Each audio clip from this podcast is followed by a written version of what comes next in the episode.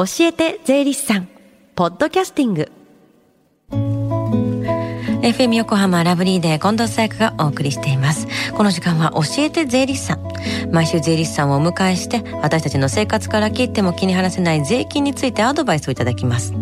担当は東京地方税理士会上田誠さんです。よろしくお願いします。よろしくお願いします。さあ今この時間教えて税理士さんの電話相談会が行われてるんですよね。はい。朝10時から税に関する電話相談会が行われています。2月15日までは毎週火曜日に午後1時までやっています。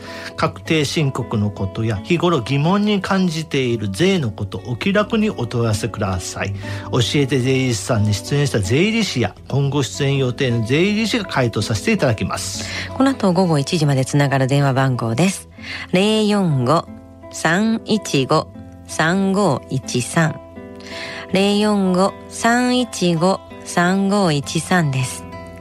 先週は株式を売却した場合の注意点についてでしたが今日はどんなお話でしょうか？はい。もう早いもので1月が終わりに近づきましたね、うん、2月16日から始まる確定申告の準備に入っているリスナーの方もいらっしゃると思いますが、うん、今回は今の時期に相談の多い医療費控除の注意点についてお話しさせていただきたいと思います。医療費確定申告での定番のテーマの一つだと思うんですけども、はい、じゃあまず医療費控除の仕組みについて教えてくださいはい医療費控除は昨年1月から12月までの間に本人や本人と一緒に暮らしている配偶者や親族などの家族のために医療費を支払った金額が10万円か所得の5%のいずれか少ない金額を超えた金額200万円を限度として所得から差し引いて所得控除を受けることができます。所得が200万円未満の場合であっても10万円より少ない金額でも医療費控除を受けることができます。新型コロナウイルス関連の費用についても気になるんですけども例えば PCR 検査の費用って医療費控除になるんですか？はい。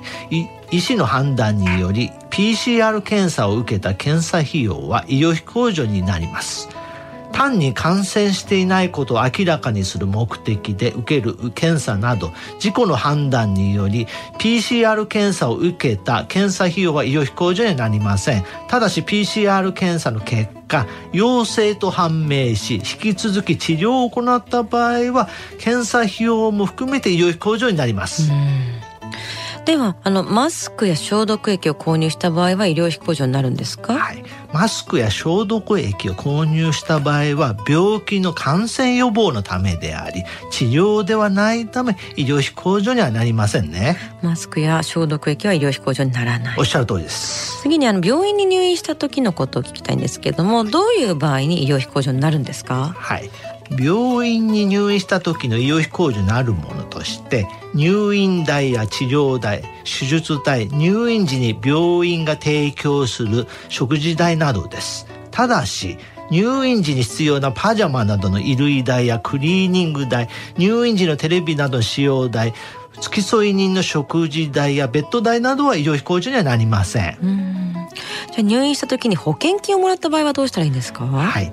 入院給付金や高額療養費出産育児一時金などの保険金を受け取った場合には医療費の金額から差し引きます。つまり自己負担額が医療費控除になりますただし確定申告期限までに保険金が確定しない場合でもあってもその保険金を受け取る見込み額を医療費の金額から差し引きますので注意が必要です。うんうんうんうん、保険金が確定していない場合でも場合もまあ保険金の見込み額を医療費から差し引かれるんですね。その通りです。はい。じゃあ病院に行くための電車代とかタクシー代っていうのは医療費控除になるんですか？はい。医療機関へ行くための電車代やバス代は医療費控除になります、うん、タクシー代は病状から見て急を要する場合などを除いて医療費控除にはなりません。他にも自家用車などの駐車場代やガソリン代は医療費控除になりません、うん、なるほどね。えところで去年12月の治療費を今年1月に医療費医療機関に支払った場合っていうのはあの今年の確定申告の医療費控除に含めることができるんですか？近藤さん非常にいい質問ですね、うん、医療費控除は医療機関に支払った時点で含めますので、うん、昨年12月の治療費を今年1月に医療機関に支払った場合は昨年12月末日時点では未払いとなりますので今年の確定申告ではなく来年の確定申告での医療費控除に含められます。うん、じゃああのここで、まあ、近藤さんにあの問題です。はい。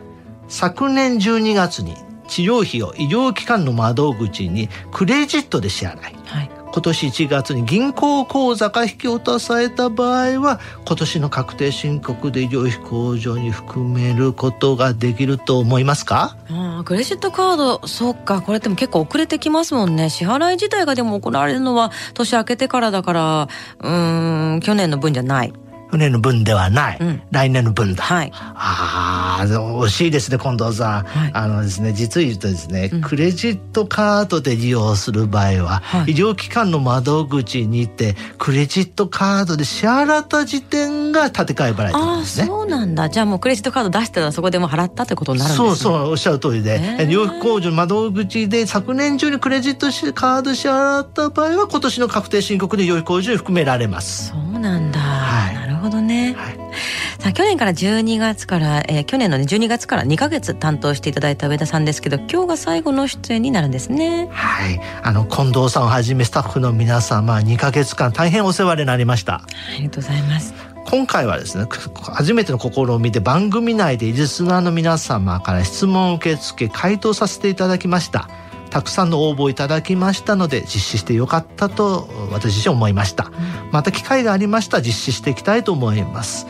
来週から2ヶ月間は泉博さんが担当させていただきますので引き続きよろしくお願いいたします。お願いします。ではこの後1時 ,1 時までつながる無料電話相談会の番号です。045-315-3513 045-315 3513です。そして最後に聞き逃した、もう一度聞きたいという方、このコーナーはポッドキャストでもお聞きいただけます。FM 横浜のホームページ、または iTunes ストアから無料ダウンロードできますので、ぜひポッドキャストでも聞いてみてください。番組の SNS にもリンクを貼っておきます。この時間は税金について学ぶ教えて税理士さん。今日は医療費控除の注意点についてでした。上田さんありがとうございました。ありがとうございました。Lingers on the fading sound of footsteps so clear to hear whenever I find you with empty beer bottles in your hand. I see someone four years old staring back at me. Once you told me you don't know who there are pieces of you lost somewhere along the way. You've been searching hopelessly in a wrong place. Cause they have always been with you from the very start. So many years you haven't been yourself.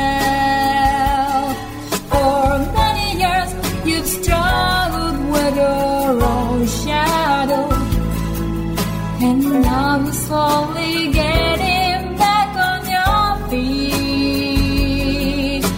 Slowly, slowly. For many years you haven't been yourself. So many years you've struggled with your own shadow.